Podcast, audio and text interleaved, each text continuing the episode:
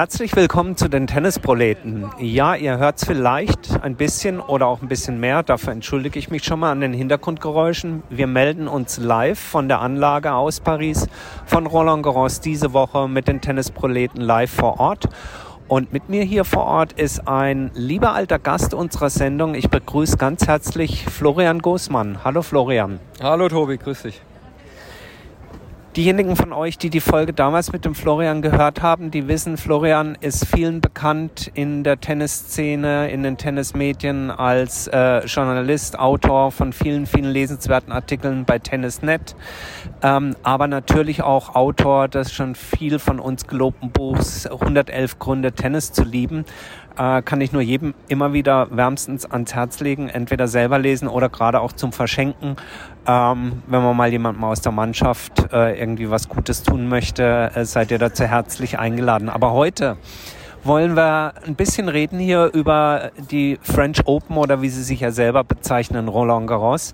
Ja, Roland Garros ähm, dieses Jahr 2022 ähm, kommt solche Zangen das erste Mal neu daher. Nein, ist durch einen Prozess der Erneuerung gegangen, nachdem 2018 äh, der alte Center Court, das alte Stadion äh, Kurt Philippe Chatrier abgerissen wurde, hat man im Zuge dessen die gesamte Anlage schon erneuert gehabt und 2019 war dann dieser Neubau, dieser wie ich finde, sehr prächtige Neubau fertig. Äh, damals noch ohne Dach, ähm, aber schon äh, sozusagen das erste Mal in diesem neuen Setting. Ja, und dann kam Covid mit der 2020er Ausgabe im Herbst ohne Zuschauer, dafür mit Dach.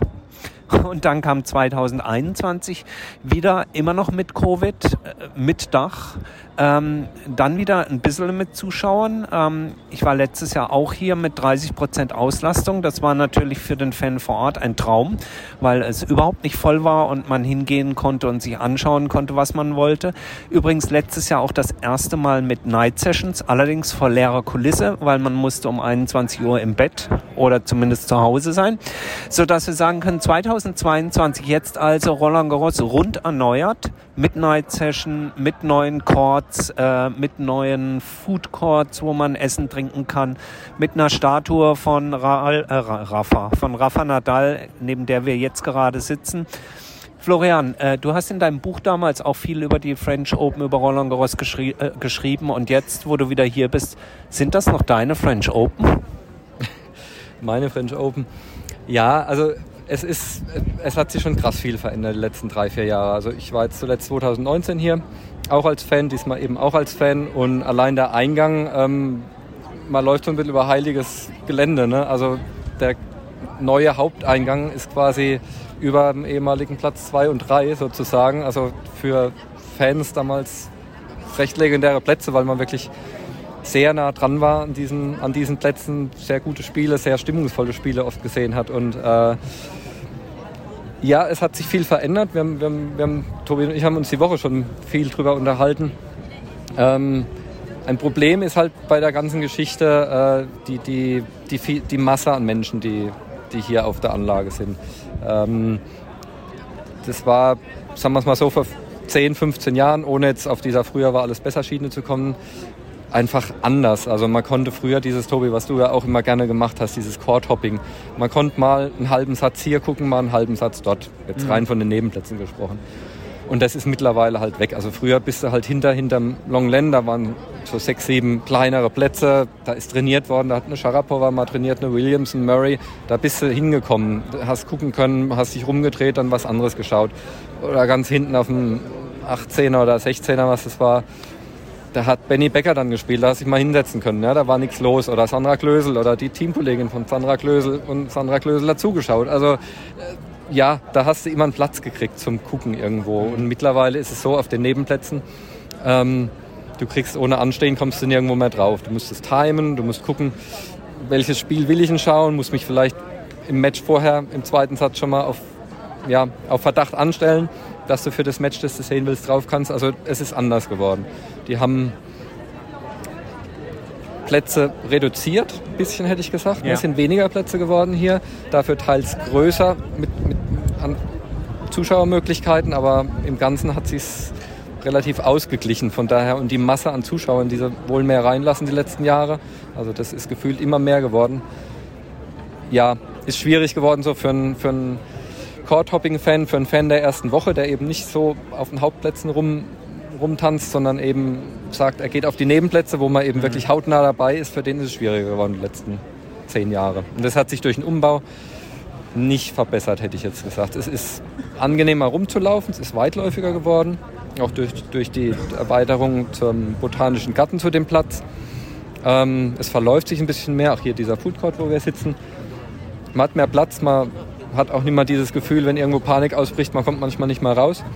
Aber ähm, zum Tennis schauen auf den Nebenplätzen ist es schwieriger geworden. Ja, und äh, dieses Jahr sicherlich natürlich auch ein Einfluss ist, man merkt, die Leute haben wieder Bock auf Tennis, die Leute haben wieder Bock auf Event, auf raus. Äh, Gerade auch Paris äh, haben wir alle auch mitbekommen, was durch eine sehr, sehr strenge äh, und sehr reglementierte Covid-Zeit ging, auch was Veranstaltungen und Restriktionen anging. Man merkt, die Franzosen, die wollen wieder raus hier an die frische Luft in ihren geliebten Bois de Boulogne und eben hier auf die Anlage.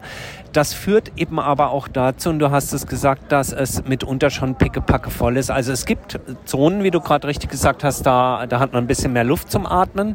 Ähm, aber was schon auffällt, und keine Angst, wir wollen jetzt hier nicht alles fertig machen, wir kommen auch gleich noch zu ganz vielen schönen Dingen, überhaupt keine Frage. Ähm, aber was schon auffällt, also das Einzige, was hier umsonst ist auf der Anlage, würde ich sagen, das ist das Anstehen. Ne? Und zwar für alles. Ob für Kaffee, für Bier, für aufs Klo müssen oder eben auf die Plätze. Anstehen kann man ähm, gratis, so würde ich sagen, manchmal sogar umsonst, weil es dann nicht von Erfolg gekrönt ist. Also es gibt, äh, wir haben euch das ja, glaube ich, auch schon ein paar Mal erklärt, es gibt nach wie vor das Ground-Ticket. Ähm, bei diesem wie auch bei vielen anderen Turnieren. Das heißt, abseits der drei Hauptplätze, sprich Chartrier, Susanne Leng und Simone Mathieu, abseits der drei Hauptplätze kann man mit diesem doch recht günstigen äh, Ground-Ticket, was so Mitte 30 Euro, 35, 36 Euro kostet, auf alle anderen Plätze kann man theoretisch. Aber man muss eben anstehen und wie du schon gerade eben gesagt hast, man muss schon sehr, sehr, sehr genau timen, wann man losgeht. Ähm, der Jörg Almroth schrieb gestern Abend zu mir, naja, aber das ist doch schon immer so mit den Mengen hier und mit den Massen. Ähm, würdest du ihm da recht geben? Du sagst gerade, es war früher, früher entspannter, aber äh, chaotisch war es schon immer. Ist das was typisch Französisches? vielleicht müsstest du Jörg mal fragen, der vielleicht spricht der da eher aus der journalistischen Perspektive vom, vom Ablauf innen, wie es da ablief. Also da kann ich jetzt nicht mitreden.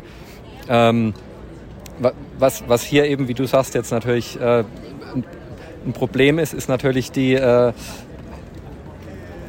ja, sagen wir es mal so, die, die Hauptplätze, wie du sagst, es gibt, das hätten wir vorhin erklären müssen, ja, oder Entschuldige, hätte ich erklären müssen, vielleicht auch nochmal für die, die noch nicht in Paris waren, eben, dass man eben beim Hauptplatzticket eben immer Nebenplatzticket dabei hat. Also jeder Hauptplatz Ticketinhaber eben auch auf die anderen Plätze mit drauf kann. Das führt, glaube ich, auch oft zu einem Problem, dass natürlich jetzt, wenn auf dem Chatrier jetzt ein Spiel läuft, das jetzt gar nicht so angesagt ist, sagen wir es mal so, oder viele runtergehen, die Hauptplatzticketinhaber eben doch auf den Nebenplätzen auch rumstreuen und da natürlich auch dann Platz wegnehmen, wenn man das so sagen darf. Ja. Ähm, wir, wir, haben noch keine aktuellen Zahlen, also ich habe noch keine ja. von diesem Jahr gelesen, aber ich würde mal schätzen, dass hier pro Tag zwischen 30.000 und 40.000 Leute ja. schon auf der Anlage sind. Ja. Und ähm, wenn sich das dann eben nicht äh, in einem Blockbuster-Match auf dem Chartrier mit ja fast 20.000 Zuschauern irgendwie kulminiert, dann strömen die guten Menschen aus und äh, fluten die Anlage, mhm. oder? Also das war früher, ja, das war früher zum Beispiel, man, man sieht es immer im Moment, würde ich sagen, kommt man ganz gut durch. Match war vorhin von einer halben Stunde zu Ende, aber wenn in dem Moment, wo das zu Ende geht, das Hauptplatzmatch und der Hauptplatz voll ist, ja, da kommt man nicht durch. Also gerade weil das auch, die haben jetzt, das ist, Paris sagt man immer, ist wie so ein Schlauch so ein bisschen zwischen dem Longlen und Chatrier und, und dem Einser, wo sich dann alles staut. Da haben sie was ich gut finde, hinten dran jetzt ein bisschen die Wege verbreitert. Also man kann jetzt auch hinterm Stadion, das war früher recht schmal, kann man jetzt auch ein bisschen breiter langlaufen oder auch eben ganz hinten hinter dem Longlen, wo sie aufgebaut, ausgebaut haben, wo es ein bisschen sich verläuft. Also sagen wir es mal so, vom, vom, von der Atmosphäre um die Plätze drumherum finde ich es schon angenehmer als jetzt vor fünf, sechs Jahren, wo man wirklich Ewigkeiten gebraucht hat, von einem, einem Ende zum, zum anderen zu kommen. Ja. Um den Part vielleicht unserer Verbraucherzentrale für Tennisbegeisterte abzuschließen, äh, würde, würde ich sagen, meine, meine Empfehlung für alle, die zukünftig hier hinreisen, ist dann doch, so leid es mir tut, vom Ground-Ticket insofern Abschied zu nehmen und sich auch in der ersten Woche äh, oder gerade in der ersten Woche, das muss man sagen, weil in der zweiten Woche laufen die Juniorenwettbewerbe, die auch sehenswert sind, aber gerade in der ersten Woche sich für ein Ticket auf einem der drei Hauptplätze zu entscheiden. Dann hat man immer die Möglichkeit, auch nochmal auf einen anderen Platz zu gehen. Aber wenn es wirklich wie gerade so am Dienstag, Mittwoch, Donnerstag war es brutal hier auf der Anlage, wenn es sich dann so knuppelt und so voll ist, dann kann es auch für so einen alten Mann wie mich ja auch mal sehr, sehr relaxed sein, wenn man sich dann auf seine Sitzplatzschale, auf seine reservierte zurückziehen kann. Äh, die Preise persönlich finde ich in der ersten Woche auch für diese, für diese ähm, Hauptplätze, äh, natürlich jetzt nicht die beste VIP-Kategorie und mit weißem Hütchen und allem drum und dran und schalala, äh, die sind nach wie vor so, dass man, äh, dass das keinen Vergleich scheuen muss mit irgend, sage ich jetzt mal, irgendeinem Fußballmatch oder sonstigen. Denn ganz ehrlich, das beginnt hier morgens um 11 Uhr. Seid ein bisschen früher da auf der Anlage, weil sonst wird man schon zu Tode gedrängt sozusagen. Äh, und man geht wirklich abends um halb zehn, zehn, halb elf nach Hause, weil gerade in den ersten Tagen auch die äh, Nebenplätze mit Flutlicht ausgestattet sind und die Matches teilweise eben genauso lang dauern wie, wie auf dem Chatrier, oder? Kann man so kann man so sagen. Absolut, ja. Und also, wie du sagst, da würde ich hier voll zustimmen. Also ich habe jetzt nur Nebenplatztickets gehabt die Woche und würde es auch nächstes Mal wieder anders machen, zumindest ein Hauptplatzticket ein paar Tage dazu nehmen, weil man hat manche Tage eben Pech. An anderen muss man sich wirklich gut timen, dass man sagt, da erwischt man ein gutes Match, hat vielleicht das Glück dann auch wirklich nah dran zu kommen. Mhm. Ähm, aber wenn man dann kurz vom Platz wieder geht, weiß man, man muss für nächstes wieder anstehen. Und ein großer Tipp ist, finde ich, auch der neue Platz, der Simon Mathieu Absolut. Court. Ähm, das ist, der wurde vor drei, vier Jahren neu im Botanischen Garten äh, angebaut. Da läuft man ein Stück rüber, ist ein wunderbarer Weg, also wirklich durchs Grüne. Der Platz, das ist ein Gewächshaus eingepflanzt sozusagen drumherum. Der Platz ist wunderschön. Ähm, und gerade der lohnt sich in der ersten Woche auch. Also die ersten Tage ist quasi der drittgrößte Platz hier ist preislich günst, der günstigste ja. von den großen Plätzen. Ja. Ne? Ähm, und da hast du eben gute Matches immer da drauf. Also das heißt, da kannst du es wirklich gut vermischen, zu sagen, hey, ich suche mal ein, zwei Außenplatzspiele ja. an, wo ich sage, okay, da stelle ich mich an, dann gucke ich mir an, aber weiß eben, ich habe auch meinen Sitzplatz und kann raus kann mir den Platz anschauen. Absolut, sowohl auf der Damen- als auch auf der Herrenseite seht ihr da wirklich Großkaliberspiele. Ich habe beispielsweise am Donnerstag äh, Tiafo gegen Goffin gesehen, sehr schönes Match. Dann später am Abend noch äh, Rublev gegen Del Bonis. Auf der Damenseite hat Halep dort gespielt. Äh, also man kriegt wirklich äh, Topstars, super Tennis zu sehen. Und letzte Indikation dazu zu dem Thema eben ja, was kostet sowas? Ich meine, das Simone Mathieu-Ticket kostet in der ersten Woche das Tagesticket um die 45 40 Euro oder 50 Euro, irgendwie sowas um den Dreh. Ich finde, für äh, 12 Stunden Live-Tennis äh, kann man da nichts sagen, oder?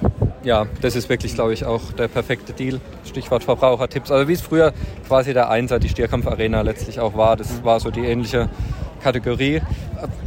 Was mir da ein bisschen besser gefallen hat damals, ist, dass er rund war. Das habe ich nicht ganz kapiert, dass der Mathieu, dass sie den eckig gebaut haben, weil diese ovalen Plätze irgendwo, ich war vor drei Jahren mal drauf, in der Ecke gesessen und da hast du dich dann doch, das jetzt beschweren auf hohem Niveau, aber du hast dich dann doch die ganze Zeit rumbiegen müssen. Also, dass du auf den Platz guckst. Also, vielleicht hat es baupolitische Gründe, aber ähm, nee, aber der Platz ist wirklich super und was auch super ist, haben wir auch noch gar nicht drüber geredet, die haben unheimlich viele Liege, äh, so Strandliegen quasi, ja. ne, aufgebaut vor große Leinwände. Also ähm, sowohl hier ähm, vom Chatrier als auch drüben im Botanischen Garten. Also da kriegt man auch mit ein bisschen Wartezeit mal ein Plätzchen, das ist wirklich sehr gemütlich.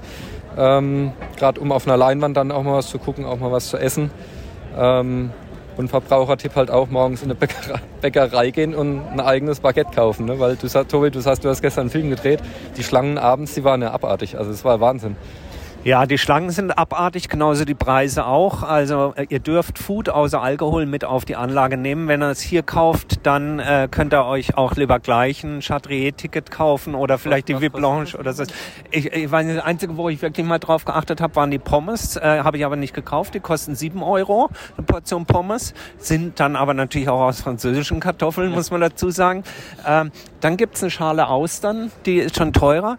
Ähm, und dann natürlich ähm, äh, hier äh, Champagner in Massen. Und ihr glaubt es nicht, was die Leute hier wegziehen. Also jeden Tag, wenn ich hier auf die Anlage komme, statt dass die Leute zum Tennis gehen, äh, steht da hier erstmal auf den Tischen immer ein Kühler und da steht erstmal eine Flasche Champagner drin. Bei vielen auch gern so eine Magnumflasche Weißwein und da wird sich erstmal reingezwitschert, bevor es dann auf den Chatrier geht. Ähm, Florian. Ist das Publikum dann, sag mal, ist das Publikum dann anderes geworden auch? Also jetzt gar nicht von den, ich meine, die VIP-Leute, die essen ja jetzt nicht mit uns, mit dem Fußvolk hier oder trinken Champagner. Die, die haben ja ihre VIP-Lounge, wo sie das wahrscheinlich trinken. Aber die Leute hier ist es, was, was findest du? Hat sich das geändert? Nein, ich, äh, ich, ich glaube nicht. Ich, ich finde, dass äh, das Publikum ist nach wie vor, finde ich, sehr, sehr, sehr gemischt. Ja, also von, von jung bis alt, von äh, irgendwelchen äh, Hipster bis zu sehr gepflegten, distinguierten älteren Herren.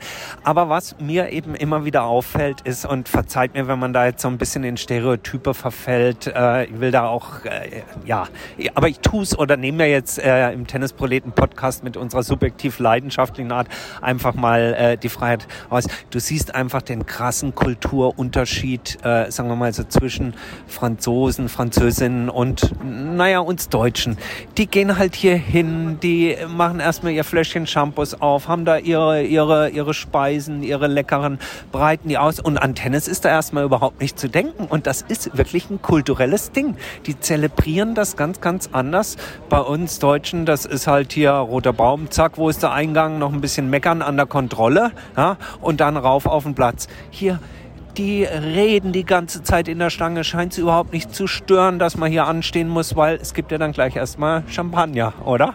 so ungefähr, ja. Und unser eins füllt sich morgens eine Orangina ab und äh, schmiert sich ein Baguette ne? und kommt hier drauf. Aber ja. Ja, wir sind da eher funktional veranlagt, Deutschen. Wir wollen halt Tennis gucken, ne? Wir wollen Tennis gucken und das ist ja auch immer wieder eine Frage, äh, die sich stellt, auch, auch wenn man im Fernsehen zuschaltet, warum sind denn immer die unteren Ränge so leer und warum gucken die kein Tennis?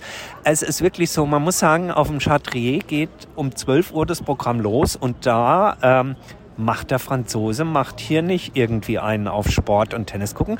Der muss halt erstmal seinen Blanc de Blanc oder, oder Sancerre oder was das ist trinken.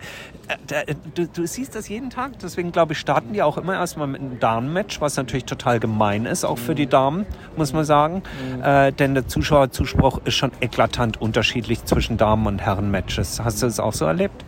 Ich habe ehrlich gesagt die Woche jetzt ich war auf keinem Hauptplatz, kann ich fast gar nichts zu sagen. Nee. Also musst du sagen jetzt? Ja, also ähm, es, ist schon, es ist schon sehr, sehr deutlich, dass ähm, die äh, Herrenmatches deutlich besser besucht sind als, als, als die Damenmatches, leider muss man sagen. Aber ähm, kurze Frage da vielleicht so zum, zum Scheduling, wie es so schön heißt, zum, zur Platzverteilung und wie die Matches angesetzt sind. Die Franzosen sind da recht, recht erbarmungslos, beziehungsweise der Gerald Kleffmann hat in der Süddeutschen Zeitung einen sehr schönen Artikel drüber geschrieben. Die ziehen halt ihr Ding durch. Äh, gestern am Samstag war von vier Matches auf dem Chartres waren drei mit französischen Spieler, Spielerinnen. Ähm, Florian, wie siehst du das? Ja, das ist tatsächlich immer ein bisschen schwierig. Ich glaube, Ben Rothenberg, der Journalist von der New York Times, hat es letztens auch gepostet, so von wegen, du kaufst im Tennis, ist es sehr speziell, du kaufst im März Tickets für ein Turnier im Mai für einen Tag und kannst, oder im Zweifel für drei Tage und hast vielleicht das Pech, dass du den Spieler, wenn du wirklich jetzt Fan von jemandem bist, wenn ich jetzt Nadal sehen will, kann ich das Pech haben, ich kaufe mir vier Hauptplatztickets für ein Chatrier oder drei und sehe den nicht an dem Tag, weil er ausgerechnet da auf Long Longland angesetzt ist oder umgekehrt. Du hast es die Woche versucht, zum Beispiel ein Ticket zu tauschen, oder viele, ja, ähm, die versucht haben, da auf irgendwie auf Long Longland zu kommen. Also ich glaube, manche kleinere Turniere haben das ein bisschen gelöst, dass sie die ersten Tage manchmal so von ihren Stars abhängig machen.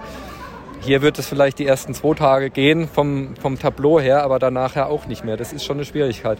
Und wie du sagst, also die, nichts gegen französische Spielerinnen und Spieler. Für, für Frankreich ist es super, aber jetzt natürlich, wenn du als internationaler Fan herkommst, ist es natürlich kritisch oder schwierig manchmal, wenn dann drei Spiele von vier da sind, wo dann eine Alice Cornet und ein Benoit Paire oder was weiß ich, wer spielt und ähm, du hast jetzt ein sauteures Ticket dann gekauft für ein Chatrier, willst da auch ein bisschen, bisschen internationaleres sehen oder ein bisschen mehr die, die Stars und an den Tagen ist da nichts angesetzt. Also ja, ist schon schwierig.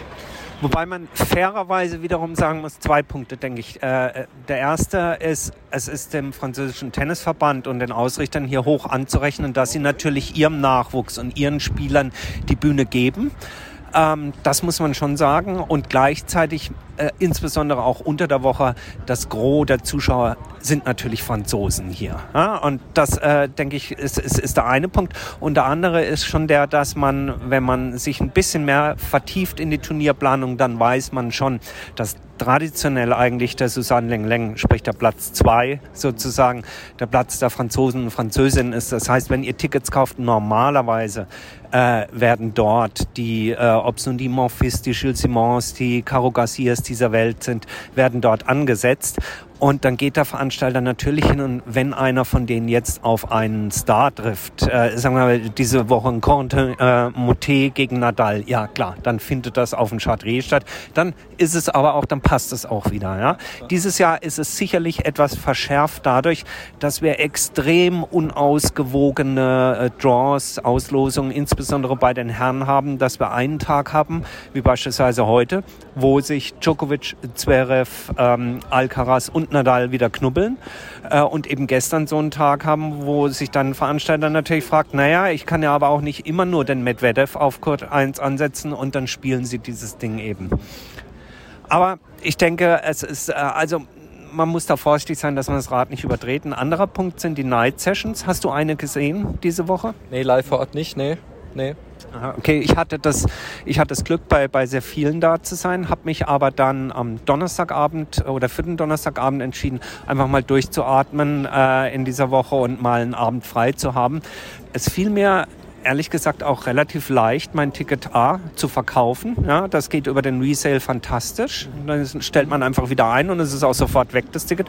Es fiel mir aber auch leicht, weil in der Night Session spielte Alice Cornet gegen Ostapenko. Ich möchte keinem dieser beiden Spielerinnen zu nahe treten, aber das ist natürlich schon ein Ding. Auch da, du kaufst im März ein Ticket für die Night Session, was übrigens auch viel Geld ist, auch wenn es tolle Unterhaltung ist.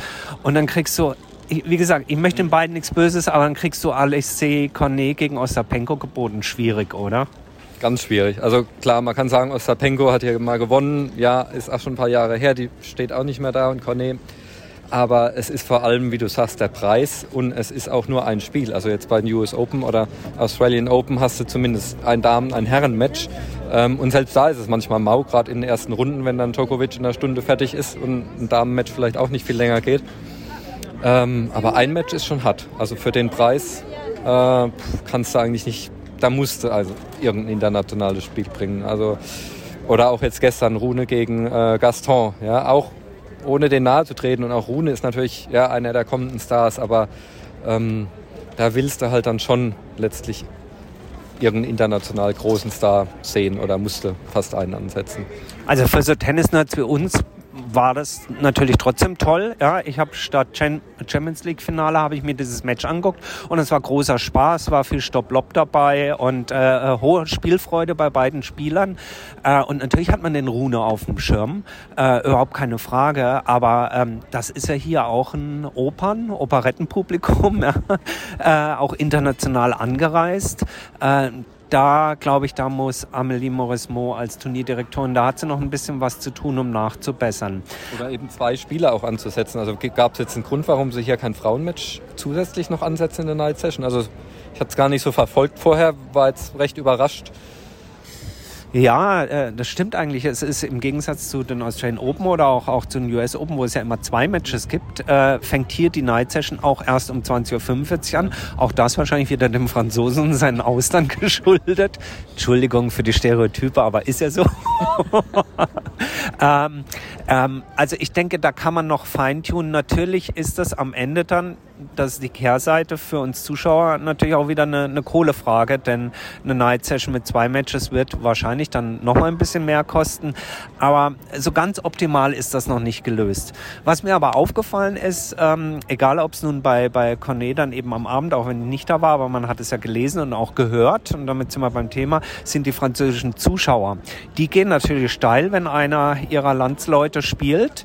Ähm, und da gab gab es auch online bei uns auf den Social-Media-Kanälen immer wieder die, die Frage oder eben auch die Aussage, also ich finde es unmöglich, die französischen Fans, das sind die unfairsten überhaupt. Kann man das so stehen lassen, Florian? Wie siehst du das? Französische Tenniszuschauer?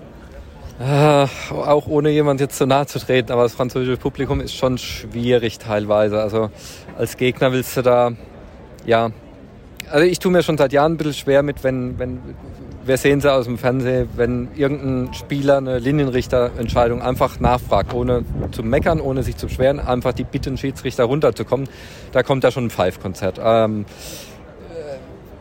äh, Stichwort Alice Cornet war vor fünf, sechs Jahren hier auf dem Zweier- oder Dreierplatz äh, Spiel gegen Tatjana Maria, wo Cornet Krämpfe hatte, was weiß ich. Also das ging dann über drei Sätze. Sie hat das dann auch arg, sie hat args Publikum dann bespielt, also zwischen Ballwechseln sterbenden Schwan und während Ballwechsel dann wieder normal gespielt. Also Tatjana Maria hat mir da wahnsinnig leid getan und die stand alleine gegen das komplette Publikum da.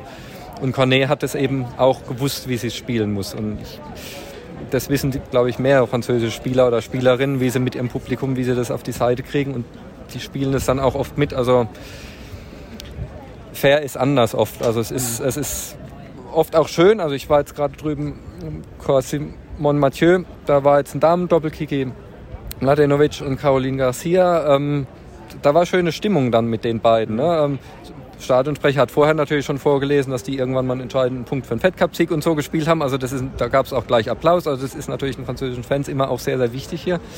Aber ähm, ja, ein bisschen mehr Objektivität oder ein bisschen mehr Fairness würde ich mir schon sehr, sehr wünschen. Ja sehe ich in weiten Punkten ähnlich, möchte trotzdem eine Lanze für Sie brechen. Wenn also kein französischer Spieler oder keine französische Spielerin auf dem Feld ist, dann ist das einfach ein wahnsinnig tennisbegeistertes ja. Publikum, was übrigens beiden äh, Spielern oder beiden Spielerinnen, die dann unten auf dem Platz sind, ungeheure Unterstützung, ungeheuren frenetischen Ablauf zukommen, zukommen lässt.